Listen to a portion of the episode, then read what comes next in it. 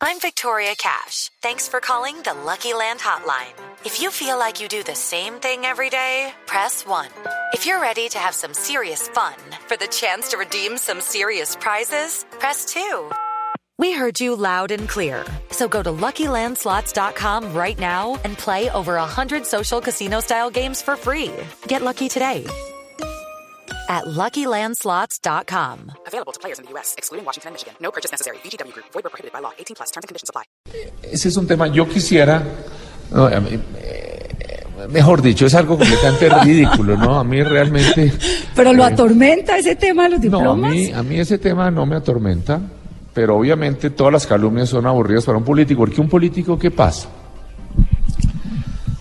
Uno no acumula dinero. Hay otros amigos míos del colegio, lo que sea, que se dedicaron a hacer dinero en su vida y hoy son muy ricos, ¿no? Y otros como yo que nos dedicamos a otras cosas. Entonces lo único que uno tiene es nombre, nombre. Entonces toda clase de calumnias estúpidas, ¿no? Como de que vendo buses Volvo o estupideces. Ese cuento de que su mamá tenía una fábrica de volardos. No, cosas tan ridículas. Por ejemplo, los volardos, la estupidez más grande, digamos, algo que nunca. Por ejemplo, es interesante que tú menciones ese tema. Ese tema de los volardos. Aquí lo que pasa es que cuando yo llegué a la pasada alcaldía, no había una acera en Bogotá ni en Colombia. Cualquier acera que tú veas buena hoy en Colombia, no en Bogotá, en Colombia, es una acera que se hizo después de la primera alcaldía Peñalosa. Aquí no había aceras en Bogotá. Todos los carros estaban encima de las pero no había tampoco en Medellín, ni en Cali, en Barranquilla, en ningún lado, ¿no? Ni ciclorrutas menos, hasta la palabra ciclorruta me la inventé yo, ¿no? Porque hoy antes hicimos ciclorrutas antes de que hubiera ciclorrutas en París, o en Nu- Nueva York, o en Barcelona, o en Madrid, o en Londres. Eh, en- entonces, eh, Volardos, la eh, fábrica de entonces, cemento de su nosotros mamá. comenzamos a quitar carros de las aceras, ¿no? Que era una guerra en ese momento. Y en esos momentos, que era muy poca la gente que tenía carro, como el 10%, pues era una pelea contra los poderosos de la sociedad, ¿no? Y entonces, como no podían decir los dueños de negocios que estacionaban en las aceras que era que querían estacionarse en las aceras, se inventaron estupideces como que era que mi mamá o mis hermanos o alguien producía volardos. Obviamente ese tipo, era, era tan estúpida la acusación que eso nunca salió ni siquiera en la prensa, ni estuvo investigado, ni siquiera mis enemigos políticos dicen esa estupidez, solo como esas leyendas urbanas que van creyéndose calumnias como de que a los niños los secuestran para quitarles el corazón y pasárselo a otra persona. Como el que usted tiene una, unos negocios con Volvo. Sí, por eso es la estupidez, otra estupidez suprema, ridícula. Resulta que eh, yo fui a Nueva York, como yo vi un tiempo, eh, me nombraron la Junta Directiva de una ONG muy prestigiosa, muy importante a nivel internacional, del Institute for Transportation and Development Policy. Yo era el presidente de la Junta, ¿no? Eh, esta entidad promueve el transporte sostenible. Sistemas eh, de todo, bicicletas, tipo, eh, diseño urbano bien hecho, en fin. Y entonces, esta entidad en algún momento recibió unas donaciones de Volvo, pero que no alcanzaron a ser ni siquiera el 1% de los ingresos de entidad. Es una entidad que recibe recursos del Banco. Y obviamente esta entidad no recibe un solo peso porque se venda un bus o no se venda un bus, nada, ni yo menos, nada, es completamente ridículo. Es decir, es, es algo completamente ridículo. Es una entidad que recibe fondos de la Fundación Rockefeller, del Banco Mundial, del Banco Interamericano. En fin, es completamente ridículo lo que entonces ahí dicen que es que yo recibí ingresos, es que está... de Volvo. Pero sabe que sí, una cosa que sí me sorprende un montón, alcalde, que usted que es una persona que tiene un proyecto de una ciudad tan sostenible, ¿por qué los buses diésel? Porque en este momento, ¿por qué? Primero que todo, nuestros buses, que primero que todo aquí hay algo bien peculiar. Resulta que el pasado alcalde, Petro, ¿no? Hizo un horror de cosa. ¿No? Unos buses que ya habían terminado su vida útil, ¿no? Por contrato y demás, en vez de sacarlos, lo que hicieron fue renovarles varios años y varios cientos de miles más el contrato. Una locura, Reno. Obviamente fue el mejor negocio del universo, con todo y que obviamente se hizo reajuste en las tarifas y demás.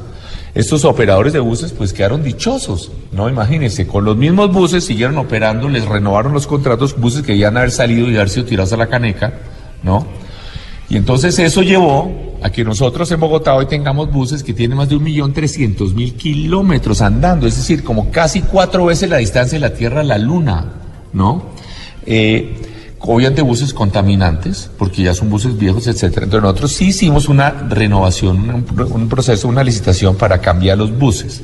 Bueno, entonces, resulta que los buses que vamos a traer en la licitación son buses más limpios que los buses que hay en el, que el 90% de los buses que hay operando en Europa son buses totalmente limpios. Pero de diésel. No, no importa, pero es que primero. Sí importa porque la No, no, contaminación... No, importa, no, no, no, perdón, no. Primero que todo, en Europa, bueno, hay diferentes grados de clasificación de contaminación. Euro 2, Euro 3, Euro 4, Euro 5, Euro 6, es lo más avanzado. En Europa, el 90% de los buses que operan en Europa son menos que Euro 5. Y los nuestros con son... diésel, con diésel, el diésel. Bueno, en Berlín, por ejemplo, todos los buses que hay en Berlín son diésel. Todos. Pero- todos. pero con un proyecto a que no haya más no, diésel. No, no, bueno, un momento, un momento, un momento. En Nueva York, ahorita vamos a eso. En Nueva York, por ejemplo, en Nueva York, por ejemplo, eh, los 4.600 buses que hay son diésel. Entonces, compraron 10 buses eléctricos para ensayar durante tres años, 10, y después ver qué hacían. Bueno, entonces, ¿qué pasa? Los buses que nosotros utilizamos aquí en Bogotá, los buses que utilizamos en Bogotá, son buses articulados y biarticulados, es decir, de dos y tres cuerpos de plataforma alta. Son buses relativamente excepcionales. Entonces, de esos buses, por ejemplo, no hay buses de los biarticulados, no hay buses eléctricos. Y de los articulados hay eléctricos. Entonces, ¿qué es lo que nosotros hicimos?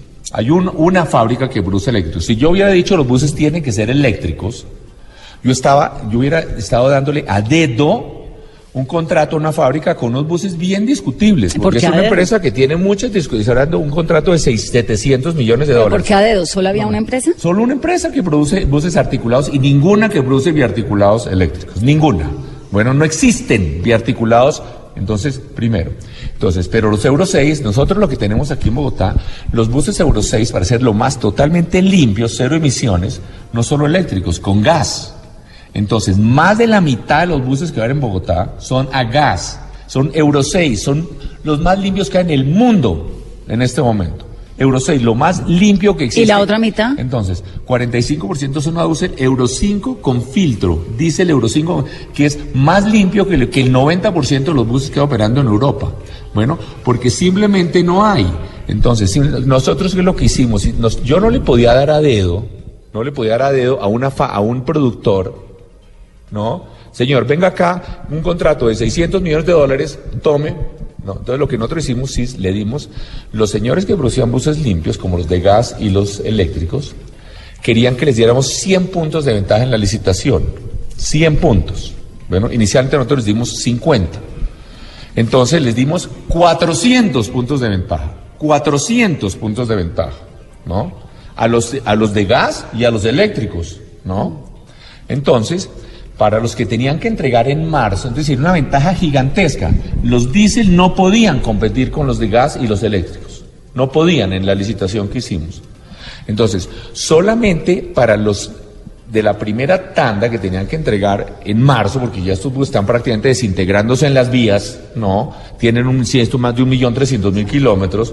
Entonces, en esos de la primera tanda, los de gas y los eléctricos no alcanzaban a producir. Entonces, los ganaron esa parte con buses diésel Euro 5 con filtro, que eso es de lo más limpio que hay en el mundo. Son los buses hiper limpios. Bueno, Y los alcalde. otros, y los otros, y los otros los ganaron pero los que ganaron, los que ganaron los eléctricos fueron los de gas, no los diésel, los que le ganaron, porque simplemente tuvieron la mejor propuesta.